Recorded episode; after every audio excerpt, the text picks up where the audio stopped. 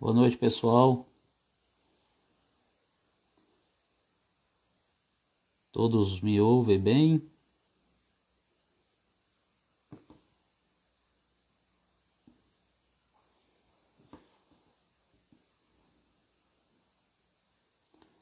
Boa noite.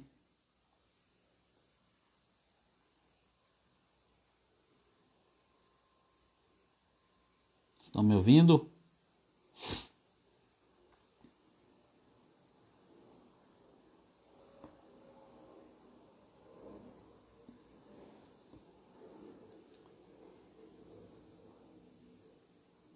Enquanto outros amigos estão estão entrando, quero desejar uma boa noite a todos vocês. Estão sempre conosco aqui, nosso querido amigo Robério, Arnaldo Ferreira. Seja bem-vindo. Poli Trancoso, Cleison. Boa noite, meu amigo. Sejam todos bem-vindos. Janaína, Clebson. Enquanto isso, vai clicando no aviãozinho aí, no coraçãozinho, convidando outras pessoas para que possam participar dessa live hoje conosco. Um tema muito interessante, que é justamente os desafios da micro e pequena empresa nesse período que estamos vivenciando de pandemia. Nosso amigo Vitor já está por aí. Já já lhe convido, meu amigo, para a gente iniciar nosso bate-papo de hoje. Sejam todos bem-vindos. Vão clicando aí, convidando outros amigos para a gente iniciar nossa live.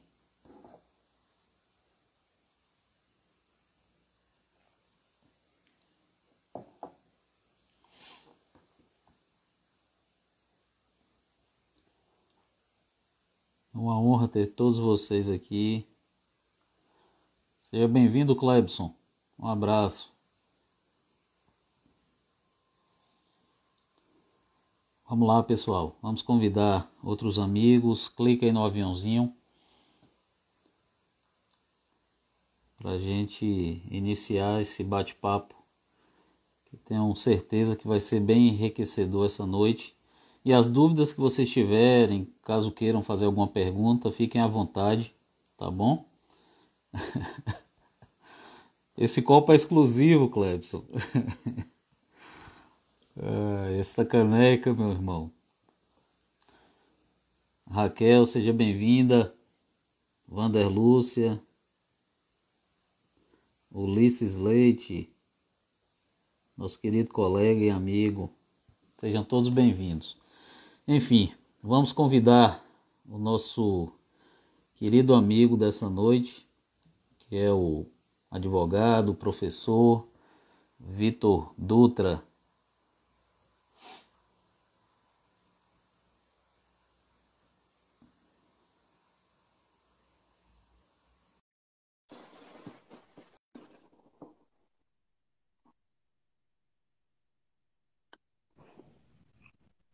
Seja bem-vindo, meu amigo.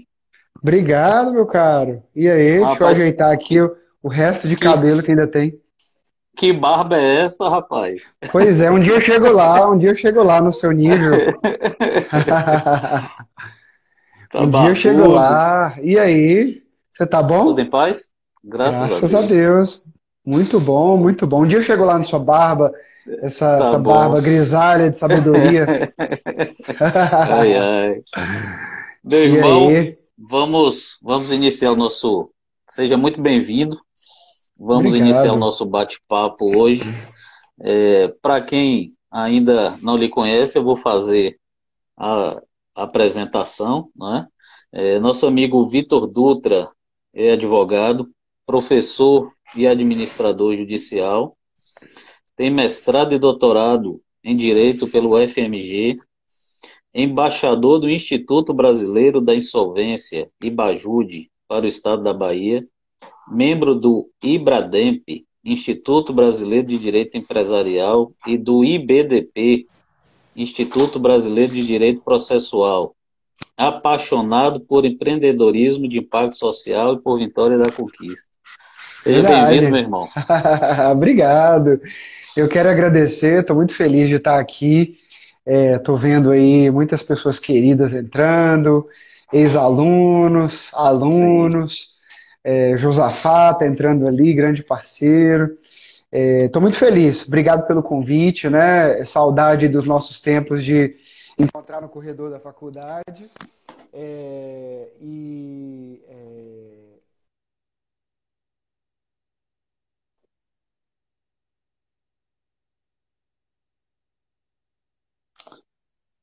comida aqui, aí eu pedi uma comida e o troço resolveu chegar agora, agora eu não vou receber. É mesmo? Chegou agora, agora? É, acabou de chegar. Ei, Cleison, tudo jóia? É, acabou de chegar, Quer... falei, ó, se vier após as oito, não, não, não, não precisa entregar. Meu irmão, deixa eu lhe falar. É, nós aqui na, na, nessa live, o tema central dela é politicando, né? E uhum. politicando é, na realidade, falar de política, é tratar de política. Então, assim, uhum.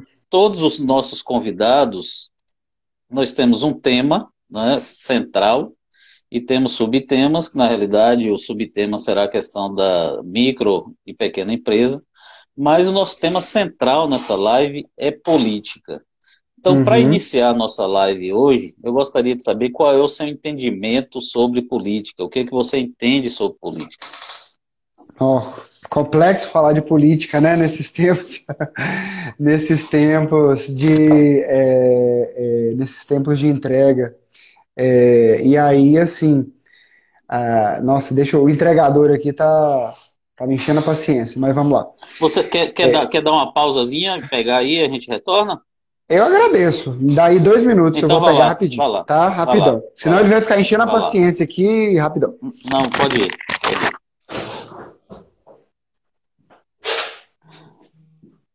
Então é isso, pessoal. Enquanto estiver é, ocorrendo a nossa live, eu gostaria que vocês fizessem um print do nosso bate-papo e depois compartilhem no Instagram, nos marque, né? Edivaldo Ferreira Júnior, Vitor, e para que a gente tenha um maior número de pessoas acompanhando as nossas lives sempre. É, toda segunda-feira nós temos vários assuntos aqui muito interessantes, muito importantes, assuntos do dia a dia e que influenciam muito o desenvolvimento do nosso município. Então, hoje, nós vamos tratar dos efeitos da pandemia em relação a micro e pequena empresa, e é um tema de muita relevância, não é? Porque nós sabemos que a maior parte das empresas nos municípios, elas se constituem principalmente por micro e pequenas empresas. Então, hoje nós vamos tratar desse assunto, um assunto muito interessante, muito relevante, especialmente é, como ficarão é, essas micro e pequenas empresas pós-pandemia. Claro que a gente não tem como prever é, todas essas coisas, mas é um tema de muita relevância para que a gente possa destacar, estudar e tentar contribuir da melhor forma possível nesse momento. E aí gostaria de registrar a presença de, de vários amigos que estão aqui conosco essa noite. César Lopes, César Lopes, André Oliveira. Voltei, voltei, voltei. Bruno Difícil vai tá ser. Estou registrando a presença dos amigos aqui, viu? Ah, é? Bruno tá aí, que legal. Bruno. Ah, Bruno. Bruno tá aqui. Eu vi o Alisson aí. Poliana Trancoso. Eu vi o Alisson Respira aí, você foi correndo. Não, tranquilo, correndo, vamos lá, vamos aí. lá. Você me deu uma, uma. Até porque esse negócio do Instagram eu descobri que tem tempo, né? Então não pode. Depois cai é. a conexão, troço é. assim, né? Tem uma então, hora. vamos lá. É, então vamos, vamos lá. lá. Então, assim, primeiro eu queria agradecer, né, de novo o convite. Eu acho que é uma oportunidade muito legal para falar sobre isso, é, sobre formas de participação, né, é, da vida em sociedade e também é, de desafios para a empresa. Então, assim, você está de parabéns, muito legal. E é, você me faz uma pergunta difícil, né? Eu acho que. Ó, oh, Gessner aí, um abração para você, Gessner. É, assim, falar de política no Brasil hoje é, é, mais do que necessário, né? Assim, nós estamos vivendo um contexto assim de extremismos, de extremos, que, na minha opinião, não faz muito bem, sabe? Ah, e a gente sabe, né? Todo mundo que fez direito, ou seja, o Adriano, meu sócio, está aí. É, então, assim, ele pediu que eu falasse de Ciro Gomes, mas não vou falar, tá? Não, é melhor.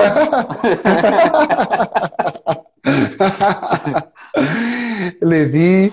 É, então, assim, é, eu acho que é, participar da vida, da, da, vida pública, da vida em sociedade, é, é algo extremamente necessário, né? Assim, é, se a gente não participa, se a gente não dá é, opinião, se a gente não opina na forma como as coisas são conduzidas, alguém vai decidir por nós.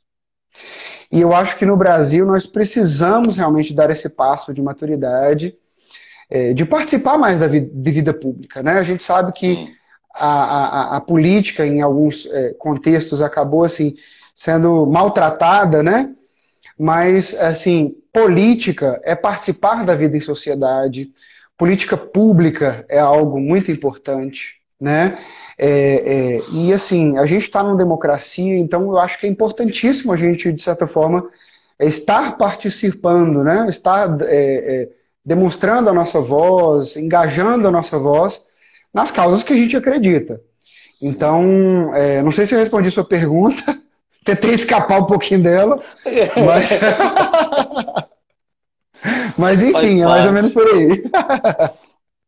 Mas, né? É, é, Mas eu acho que é isso. Essa... Se, né, se você não participa, alguém vai decidir por você. É, isso, isso é o que você colocou, é bem interessante, porque muitas vezes a gente cria, né, é, nós como cidadãos, criamos aquela resistência em relação à política e, de repente, criamos aquele pré-conceito, né? Não, política é, só tem corrupto, isso e aquilo. E principalmente no momento como esse, em que nós estamos indo para uma eleição extremamente atípica, né? inclusive mudou a data para 15 de novembro. Vamos para uma eleição atípica, em que tudo indica que as redes sociais terão uma influência muito grande, mais uma vez, como na última eleição geral. E é muito importante que o cidadão participe, né? porque é. Nessa participação é que ele vai ditar os rumos do município para os próximos quatro anos. Então ele tem que ter um cuidado muito grande nesse momento. Registrar Verdade. a presença de mais alguns amigos aqui, Vitor. Nosso querido amigo Matheus Souza, que hum. não, até hoje, não criou um Instagram, fica utilizando o Instagram da esposa para fazer comentário aqui nas lives. É brincadeira, meu Um abraço, Matheus. Thaís, Thaís e Vilas Boas está conosco, Léo Lopes, Estelinha, um abraço, minha querida. É, meu querido Fábio amigo Senna, Gesner Ferraz. Aí. Ah, é. Só Profit de Jequié, já dei aula lá, muito boa turma. O Fábio Maravilha. Sena. Só gente muito boa legal. aqui. Só gente boa. Vitor, então assim, as pessoas que estão nos acompanhando hoje, o nosso tema da nossa live é justamente os desafios da micro e pequena empresa nesse uhum. momento de pandemia. Nós vamos falar também um pouquinho de empreendedorismo, que é algo que, como nós colocamos aqui, é uma paixão que você tem né, em relação é a, a, esse assunto. e assim, as pessoas que estão nos acompanhando podem clicar aí no aviãozinho, no coraçãozinho, para que outras pessoas estejam conosco e façam print, né? Escolham o nosso melhor ângulo. Tá é bom? verdade. Né? Verdade. o nosso maior... um negócio aí de fazer um print, né? É. Escolha o nosso melhor ângulo, é. faça um print e depois poste aí na, no Instagram e nos marque. Então, meu amigo, vamos lá. Vamos lá. É, em relação aos desafios da micro e pequena empresa, como é que você vê esse momento em que nós estamos vivendo de pandemia?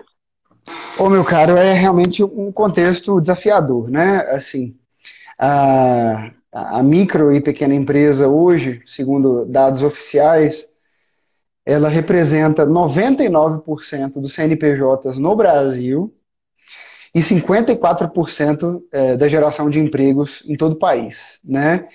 E daí então você consegue perceber a importância dessa live, Sim. né? Sim. A gente está falando aí para quem gera emprego e para quem empreende, né?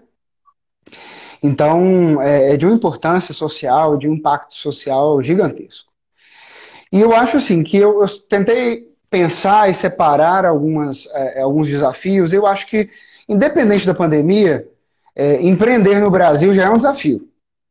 Então, assim, é, eu diria que esse é o primeiro desafio. Aquele, aquele que quer empreender, que quer ter o próprio negócio, ou que empreende por paixão ou por necessidade, que a gente sabe também que no Brasil tem muita gente que empreende por necessidade, né? Essas pessoas é, é, realmente elas é, precisam enfrentar uma série de obstáculos para conseguir abrir um CNPJ, obter um alvará, obter um financiamento, obter um treinamento. É, a gente tem inúmeras leis, leis tributárias, leis, tra leis trabalhistas. Então, empreender no Brasil, infelizmente, é algo é, complexo, não deveria ser. Acho que a gente deveria incentivar mais o empreendedorismo, acho que a gente daria, deveria dar mais chance das pessoas é, é, é, aprenderem, se esforçarem, se empenharem e até mesmo errarem, né? Tem algo no empreendedorismo que é incentivar a cultura de inovação, passa por é, permitir certos erros, né? Quando a pessoa quer acertar, faz tudo para acertar e erra. Infelizmente no Brasil a gente pune isso, é, a gente envergonha a pessoa, né? Quando na verdade, é, se a pessoa se arriscou mais, tentou trazer um serviço diferente, uma franquia diferente, colocar um produto novo no mercado, se ela topou esse risco, né? É, eu acho que assim essa pessoa precisa ser é, engrandecida, né? É, e aqui no Brasil a gente precisa melhorar muito em relação a isso, né? Por exemplo, lá nos Estados Unidos existe um, um, um negócio, um instituto que se chama Fresh Start, ou seja, é o direito da pessoa começar de novo. Então é como se todo mundo tivesse direito de falir pelo menos uma vez. Porque significa que da próxima vez você vai errar menos. Sim. Aqui no Brasil, não. Se a pessoa eventualmente algum negócio deu errado e tudo mais, ela fica com o CPF, o CNPJ queimado para o resto da vida. Sim. Isso é muito ruim, porque isso impede uma pessoa que já aprendeu a empreender de novo. E a gente acaba incentivando outras coisas, que a pessoa põe o CNPJ em nome de um terceiro, em nome de um laranja e tal. Isso é muito ruim. A gente tem que incentivar as pessoas a estarem na formalidade e não na informalidade. Então, em termos de visão de país, em termos de visão de desenvolvimento, nós precisamos melhorar o ambiente de negócios, o ambiente de empreendedorismo. Né? Mas é, é óbvio que assim a pandemia trouxe uma série de outros desafios. Né? Ou seja, para quem já empreendia, já era difícil. Né? É um pai, uma mãe de família, né, que precisava realmente ali é, é, é, é, é empreender, dar o sangue, é, como a gente diz, né, faca no dente, né, e correr Sim. atrás, para fazer as coisas darem certo. Né? A gente tem uma carga tributária extremamente onerosa, Uh, eu, isso assim, existem vários estudos que dizem né, que como a nossa carga tributária é muito grande, lá em São Paulo tem até o impostômetro, né, que fica Sim. medindo lá a quantidade de imposto. Então, assim, geralmente até abril, maio, você trabalhou, você produziu riqueza só para pagar tributo. Então, a partir dali, você começa a trabalhar para você pagar seus funcionários, para você tirar o seu lucro e tudo mais. Ô, Léo Nunes, professor da UFOP, Federal de Ouro Preto, meu colega, forte abraço para você. É, então, assim, eu acho que é, é, nós precisamos, independentemente de pandemia, melhorar o ambiente de empreendedorismo para o pequeno, para o micro, para o MEI, para o médio, para o grande, tem espaço para todo mundo, sabe? Se nós queremos gerar emprego, gerar renda, nós precisamos incentivar qualquer tipo de empreendedorismo. E eu acho que passa também por desmistificar aquele conceito de que o empresário explorador é o burguês, é aquele que Sim. quer viver às custas dos outros. Isso é uma visão do século XIX, gente. Pelo amor de Deus, vamos deixar isso de lado.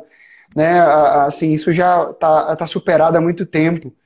Então, assim, é, você, seu chaveiro é empreendedor, é, é, o advogado é empreendedor, né? Aquele que te faz a entrega, que fez a minha entrega aqui, ó, minha comida aqui, é, é um empreendedor, né? Ele precisou contratar insumos, é, precisou contratar toda a matéria-prima, mão de obra, precisou vir entregar. Ele, eu estava ali na porta, ele falou: não achei entregador, mas como você falou que tinha uma, uma live para fazer, eu trouxe aqui com o meu próprio carro.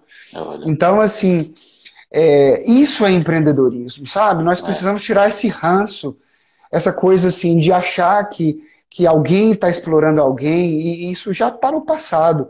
Óbvio que tem muita coisa para melhorar, precisa, de fato. Precisamos de leis trabalhistas que protejam todo mundo, ambas as partes.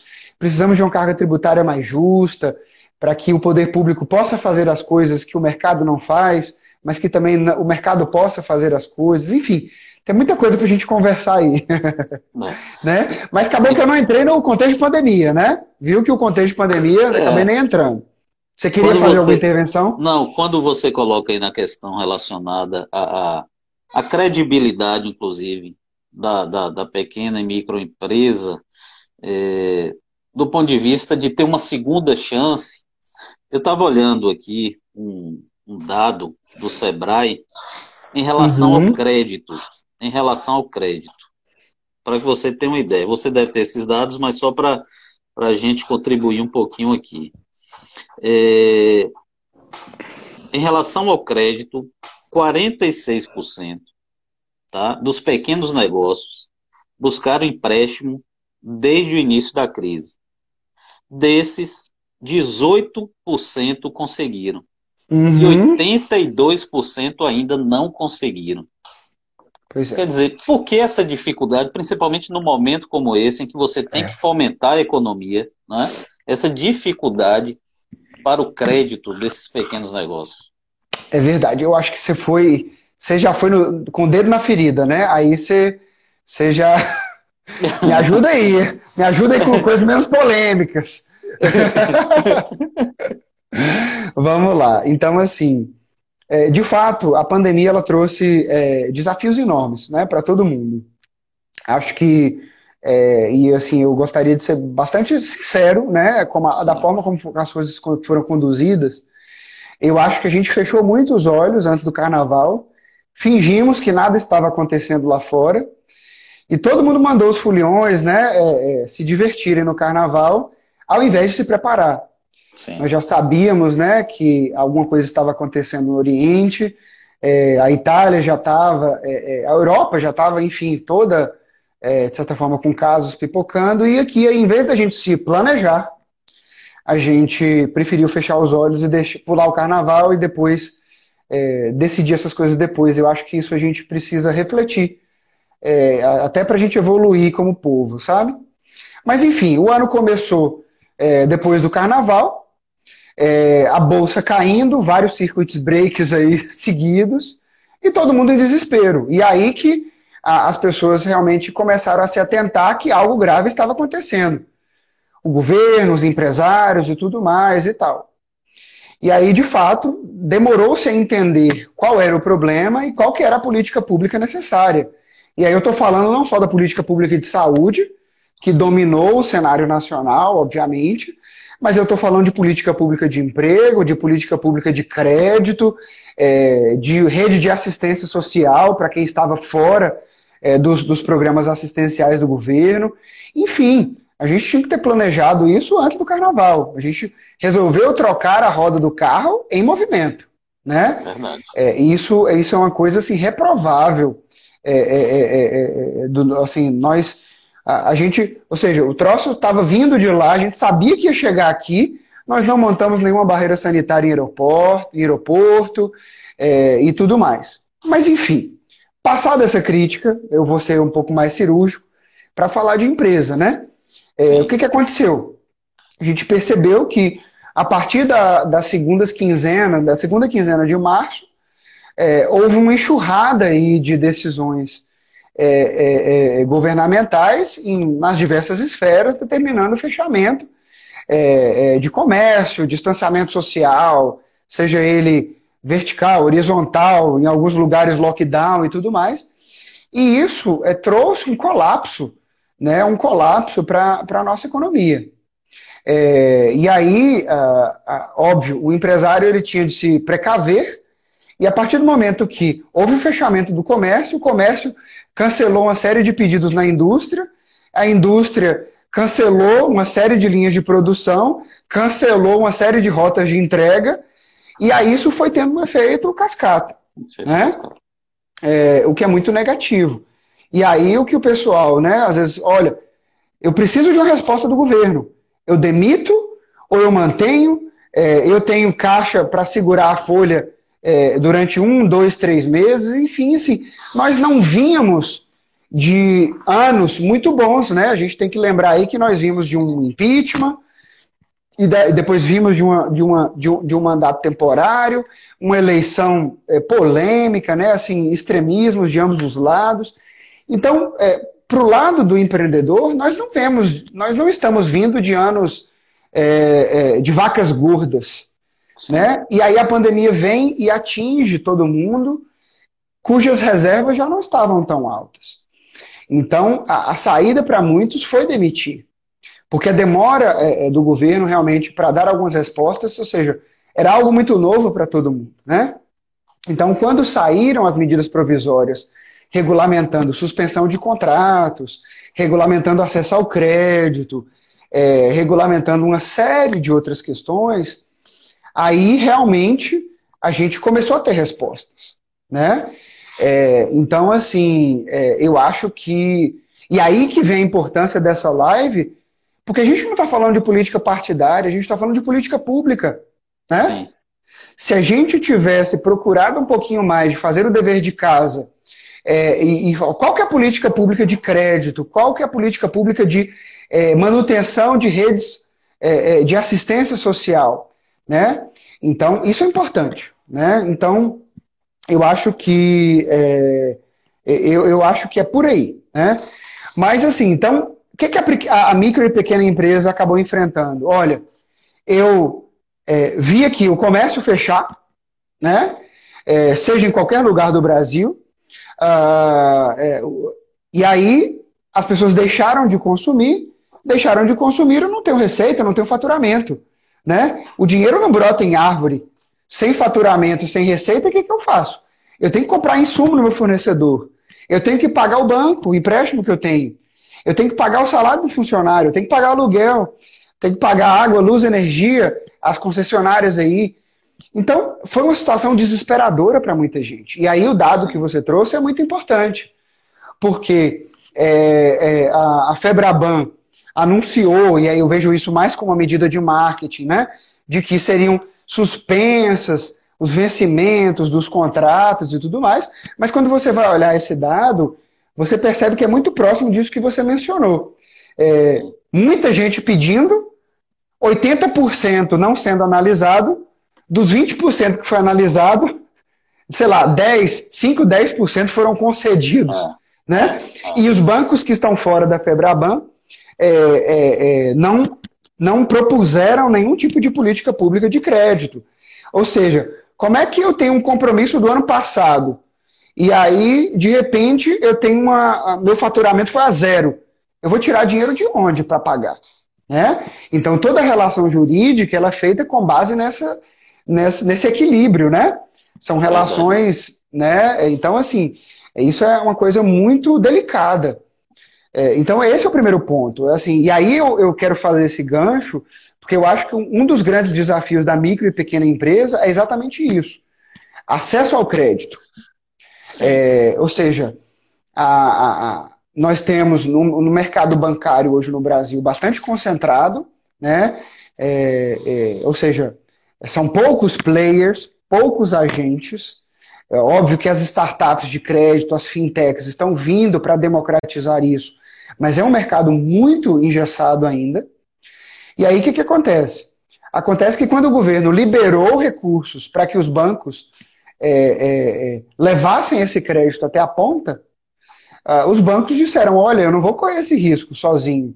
Se o, o, o, o Tesouro Nacional não estiver disposto Ó, oh, grande Marcelo Mazola, do Rio de Janeiro, autoridade em propriedade intelectual no Brasil, que honra tê-lo aqui.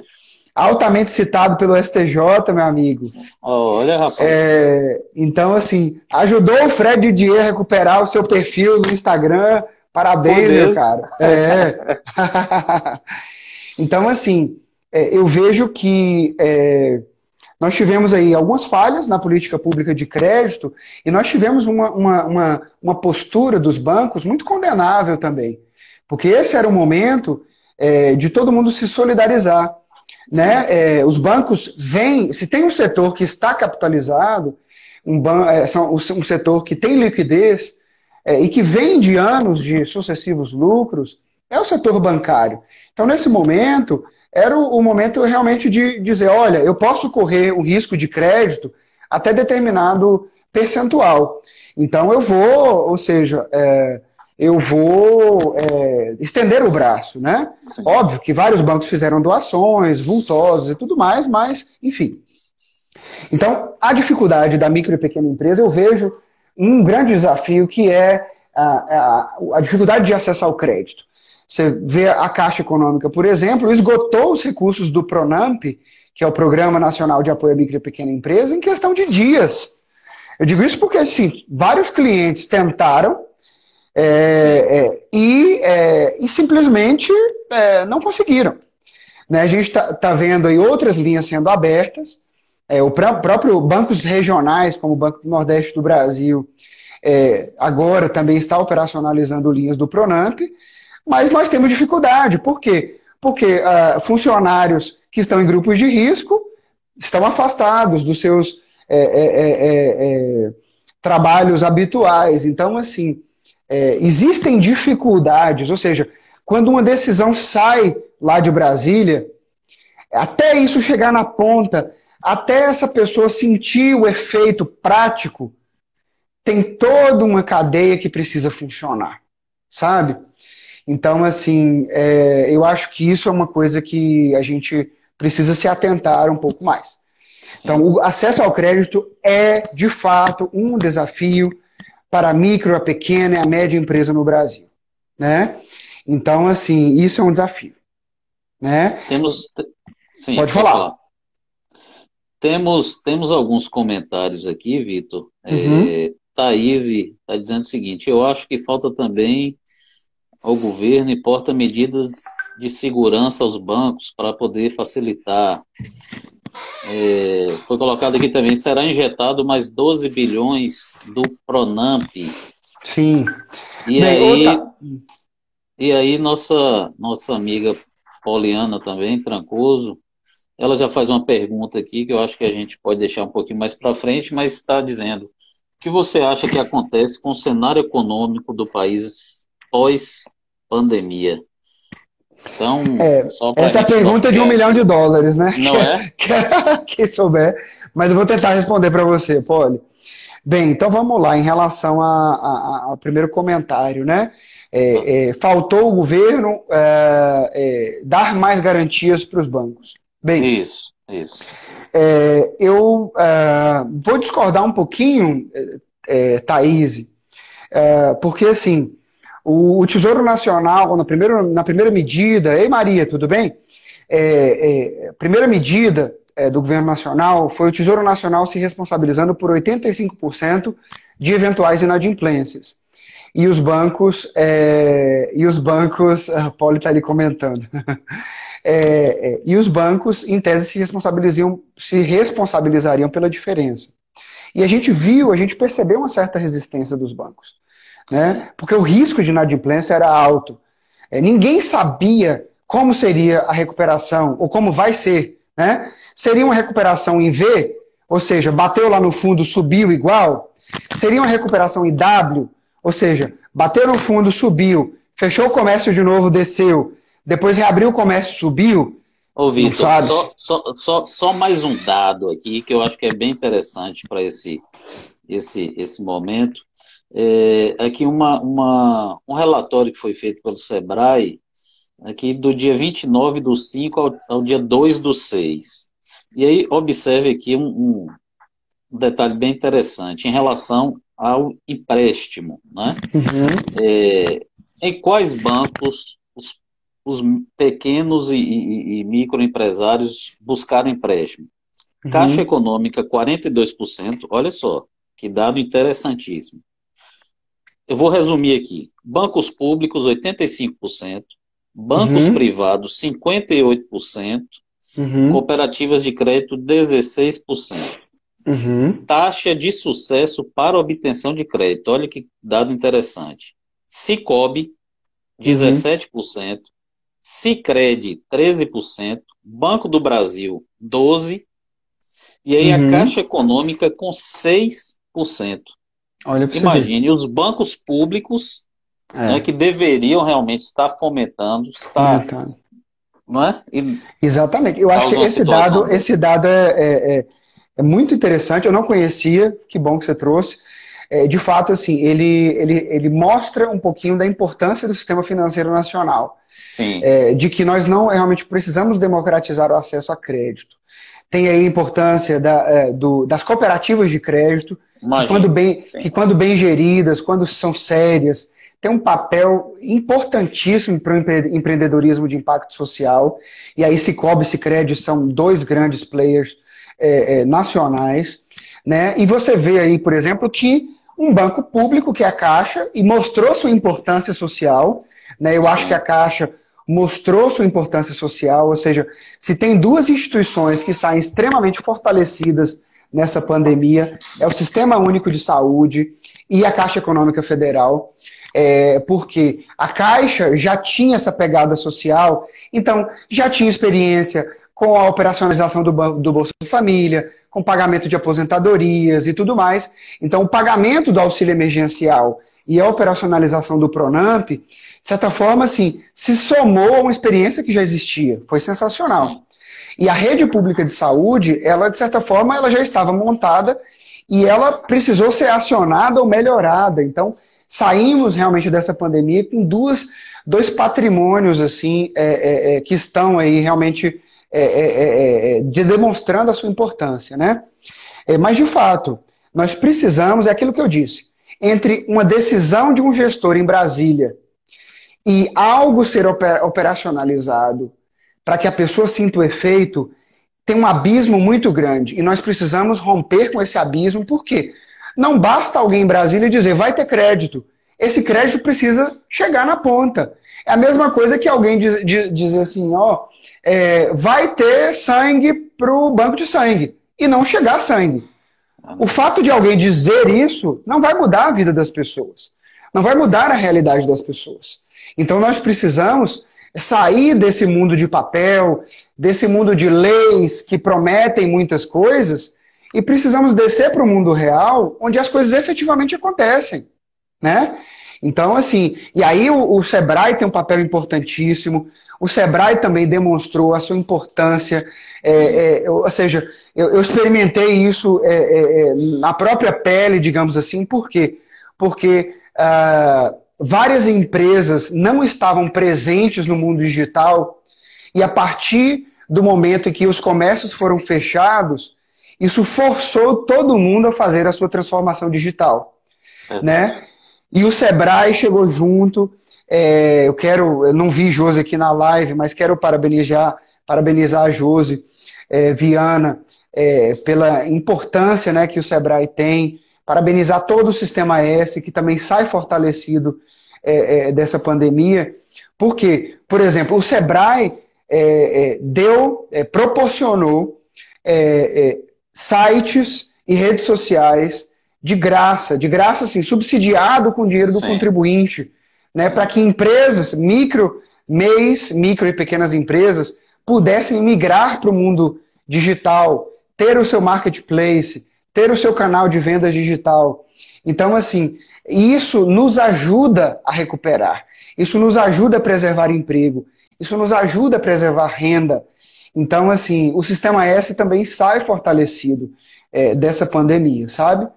Então, assim, o Sebrae também tem um fundo de aval, que é exatamente para ser avalista de micro e pequenas empresas em operações bancárias. É, então, assim, isso poucos países do mundo têm isso. Isso é um privilégio para nós. É, então, assim, é, que é o FAMP, né, que é o Fundo de Aval da Micro e Pequena Empresa. Então, assim, nós temos ferramentas no Brasil, nós temos condições de recuperar os empregos que foram perdidos e as empresas que foram falidas, os CNPJs que foram baixados. Mas para isso precisa arregaçar a manga. Não Certo. basta só dizer, não basta só fazer uma lei, né? Então, assim, tem que descer para o mundo real, onde as pessoas empreendem, onde o calo aperta um pouco mais. Ô, Vitor, outro dado bem interessante aqui, esse já é agora bem recente, é, do mês de julho, é, dizendo os segmentos econômicos que foram mais afetados, do Sebrae também, uhum. mais afetados com, com esse momento de pandemia. Então, nós temos aqui os mais afetados como academias, uhum. a economia criativa e o turismo. E os é menos afetados, agronegócio, pet shops e serviços empresariais. Depende do serviço, né? Sim, é, Esse é um termo é, bem amplo. De é? fato, assim, é, alguns setores foram altamente impactados e outros foram altamente beneficiados, né? Verdade. Faz verdade. parte, faz parte do jogo. É. É, é, então, por exemplo, o setor de turismo, coitado, já vinha do ano passado da crise da Avianca, que culminou na falência da Avianca, e em especial o setor de turismo no Nordeste já vinha com o problema do óleo. Então Isso. não era um setor que estava capitalizado para enfrentar essa crise.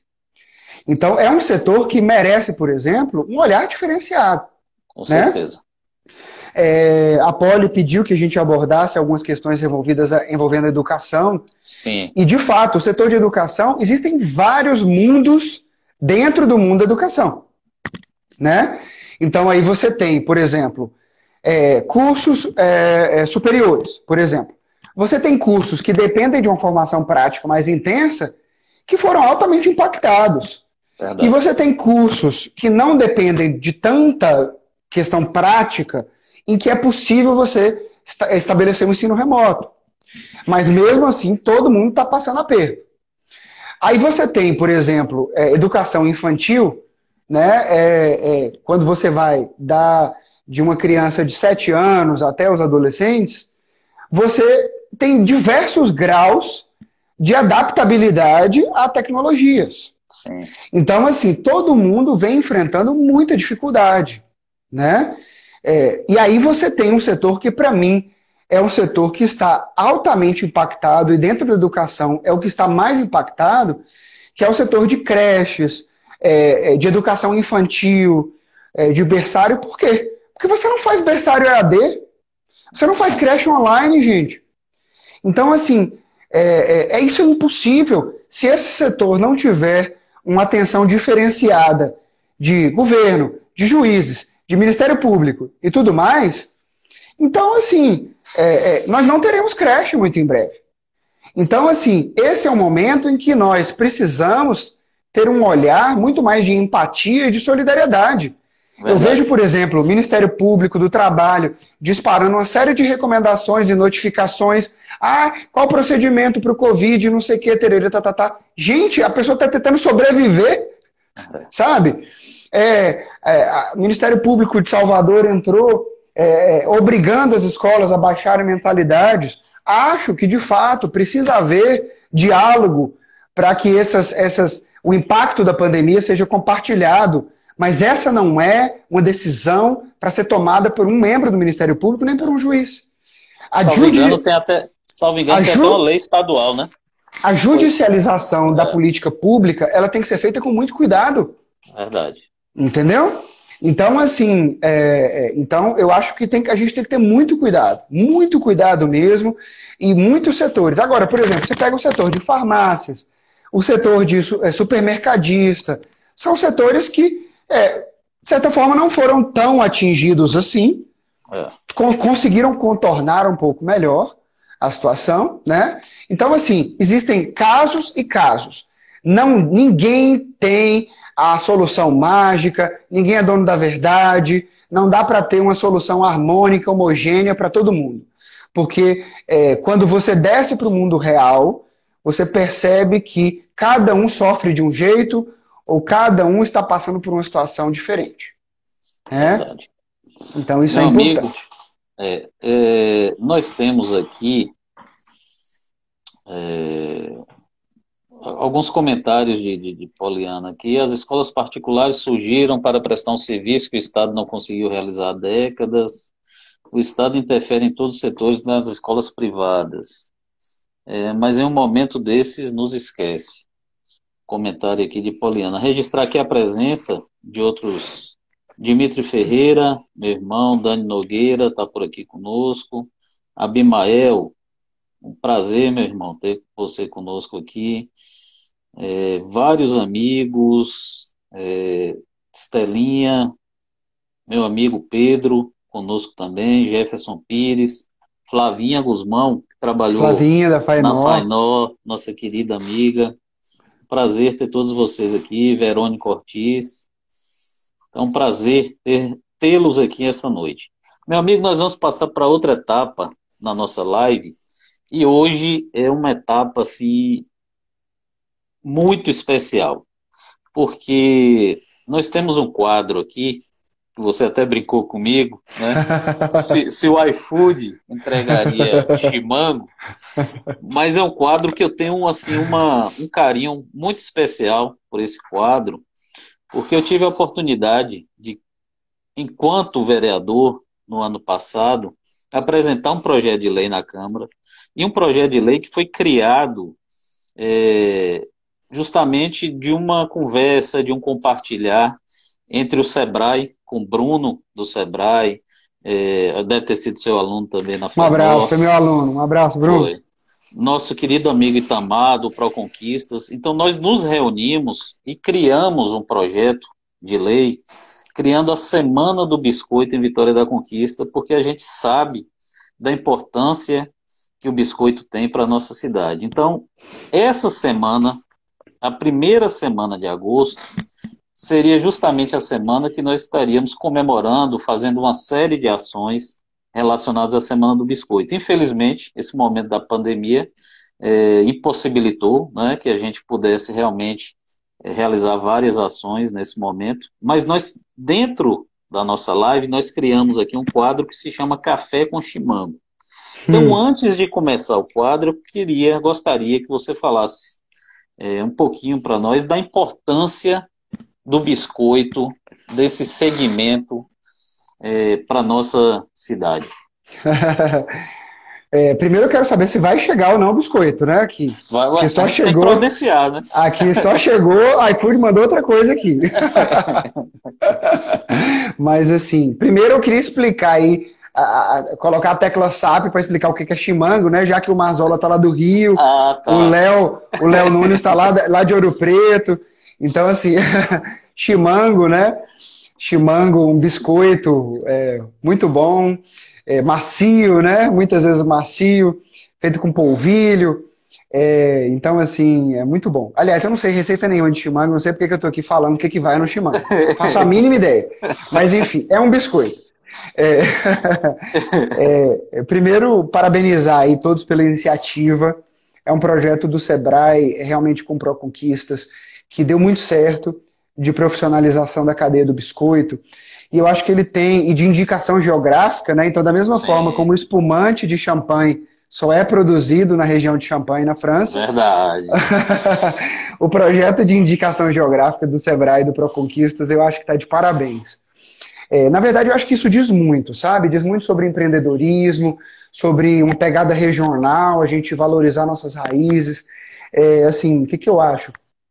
É, aqui é, na Bahia, né, nós temos essa tradição é, da cultura, né, é, da mandioca, a, da extração dos derivados da mandioca, e isso acabou gerando, né, a cultura do, do beiju, a, da, do biscoito, é, e aí nós temos vários biscoitos finos aqui, vários chalés, vários empórios, várias lojas de biscoitos finos. Sempre quando eu vou a Belo Horizonte eu levo biscoito, tem encomenda de biscoito para levar.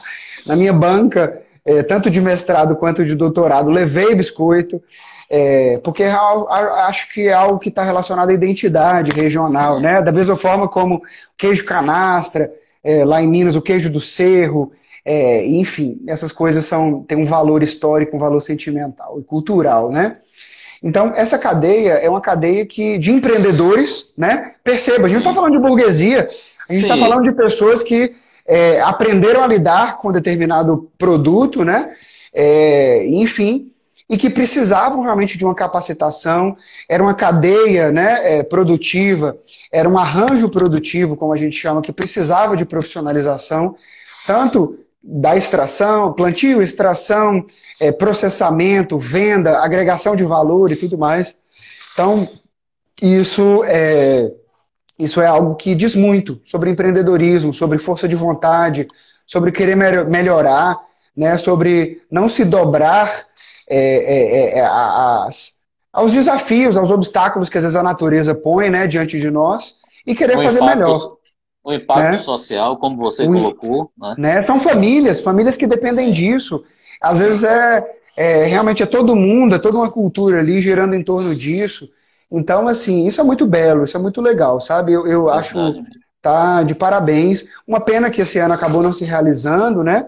Era para ter se realizado no mesmo mês do Festival de Inverno, que, por, que também precisa esclarecer, tecla SAP, Vitória da Conquista, faz frio no inverno, agora a gente está aqui com quase menos de 17 graus. É. Então, assim, você está aí muito bem vestido. é, então, assim, é, o café com biscoito tem seu lugar. E o interessante, Sempre. E o é. interessante é que a gente é, é, é eu fiz uma live com o nosso, nosso querido Luiz Ibiapaba na semana passada, Vitor. Uhum. E ele colocou, ele fez um comentário interessante, que nós precisamos aprender a vender o nosso frio.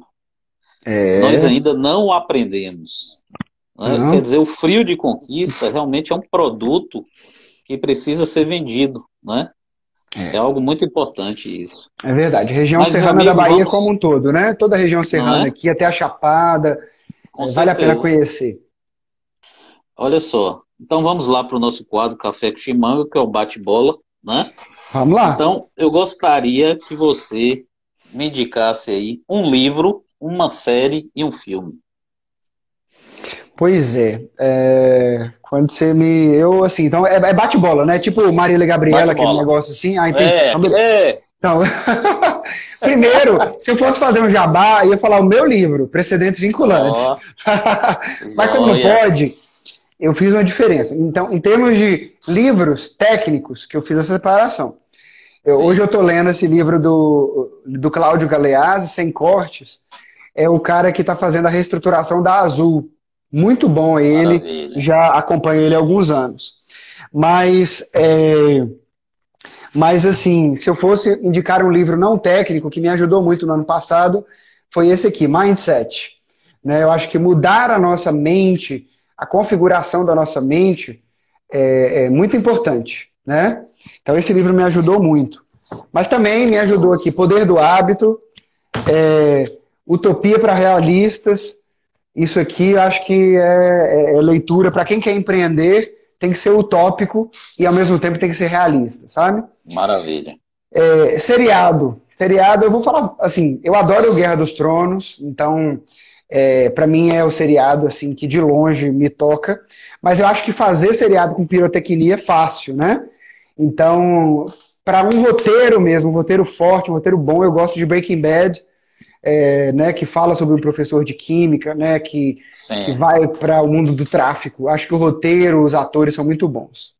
O que mais? Ah, tá, um filme. Um filme. É um filme. Eu, é um filme que me impactou muito. Adoro filme, adoro, adoro, e assisto tudo quanto é tipo de filme. É, assisto mais de 100 filmes por ano. É, é, mas um filme que me impactou muito recentemente é, se chama Um Lindo Dia na Vizinhança. É o filme do Tom Hanks. É, é, na verdade, assim, esse, é, o meu filho, os meus filhos né, assistem um, um, desenho que se chama Daniel Tigre. E, e, depois eu descobri que esse filme era sobre o criador do Daniel Tigre. Ele era um apresentador de televisão voltado para o público infantil e ele falava temas difíceis sobre morte, depressão é, e coisas desses traumas a serem superados e tal. E o filme é muito bonito, com o Tom Hanks, Um Lindo Dia na Vizinhança. Colocar na minha lista. Vale, vale uma, a pena. Uma referência política no Brasil e no mundo. Ixi, isso aí é, é esse ano é, é difícil falar disso, né? Vamos lá. Vamos começar no mundo, né? Sim. É, eu acho que uma referência política para mim hoje no mundo, eu acho que é a Angela Merkel na Alemanha. Eu acho que pelo fato de ser mulher, né, uma mulher que que conseguiu se é, posicionar, que é, é uma mulher muito equilibrada, é uma voz respeitada, ela tem uma voz de comando, sem precisar recorrer a extremismos, a uma política identitária muito confusa que está aí posta. É, eu acho que é, ela, ela, ela gere os recursos do contribuinte alemão com muita austeridade. Então, quando algum país da Europa que enveredou pela gastança pede algum tipo de auxílio financeiro, ela sempre pondera muito isso, sabe? Como auxiliar, mas ao mesmo tempo como responder para o contribuinte alemão que ele precisou se sacrificar e o dinheiro dele agora precisa socorrer outros países da União Europeia. Então eu gosto muito da forma como a Angela Merkel conduz as coisas, sabe? No Brasil, é, eu vou ser muito sincero com você, você é meu amigo, é, eu, eu acho que nós estamos carentes de algumas referências nacionais. É, então, é, eu realmente é, tenho essa dificuldade de identificar. Mas eu diria que, por exemplo, o Tancredo Neves, você não falou que tinha que ser alguém vivo. Então. Não. O, o Tancredo Neves, eu acho que assim, eu admiro muito a trajetória dele, acho que ele tem, teve um tom conciliador e nos ajudou a sair da ditadura e costurar acordos para que a gente adentrasse realmente é, é, no mundo democrático, sabe? Então eu gosto muito do Tancredo. Maravilha. É, me agrada muito também a forma como o Fernando Henrique Cardoso conduziu a transição dele né, para o governo Lula e da forma como ele conseguiu ser uma voz ativa, é, sem ingerir muito na política de cada presidente que o sucedeu, sabe? Sim. E como nomes, assim, digamos assim, em ascensão, eu vejo a Tabata Amaral como um nome em ascensão, mas que ainda está em formação. É, um pouco mais à esquerda, eu vejo o Randolph Rodrigues, a Marina Silva, é, como nomes assim que tem, são consistentes naquilo que acreditam. Eu sou um eleitor frustrado da Marina Silva, porque eu votei nela, porque acho que compartilho de muitas pautas ambientais com ela, mas vi que ela não tem perfil para cargos executivos, mas acho que ela tem algo a contribuir no legislativo. Mais à direita, é, eu é, gosto muito do Marcel Van Hatten, do Partido Novo do Rio Grande do Sul. Então, assim, acho que a gente tem alguns nomes em ascensão, mas não, é, não diria que me adequo nem me identifico totalmente com todos eles, sabe? É, deu uma escapulida, né, de sua resposta. Não, mas tá ótimo. Deixa eu lhe falar uma coisa. Nosso tempo está acabando. O tempo certo. passou rapidinho, velho. Eu gostaria muito Conversa de agradecer. boa assim. É, com certeza. De agradecer muito pela presença e aproveitar esse tempinho aí só para você é, deixar uma mensagem final para os nossos amigos que nos acompanharam hoje à noite. É, eu queria realmente agradecer a você pelo convite, me senti extremamente honrado, a todo mundo que dedicou um pouquinho do tempo né, é, para nos ouvir. É, eu espero que a gente tenha contribuído de alguma maneira. É, acho que a vida não é feita de extremos, acho que a vida é feita realmente de equilíbrios, né? Como já diria o ditado, a virtude está no meio. É, então, assim, é, eu sempre busco pautar isso na minha vida. enfim, estou à disposição de todo mundo porque for necessário. Estou aqui de coração aberto e o que eu puder ajudar em empreendedorismo de impacto social, a empresas, enfim, estou aqui.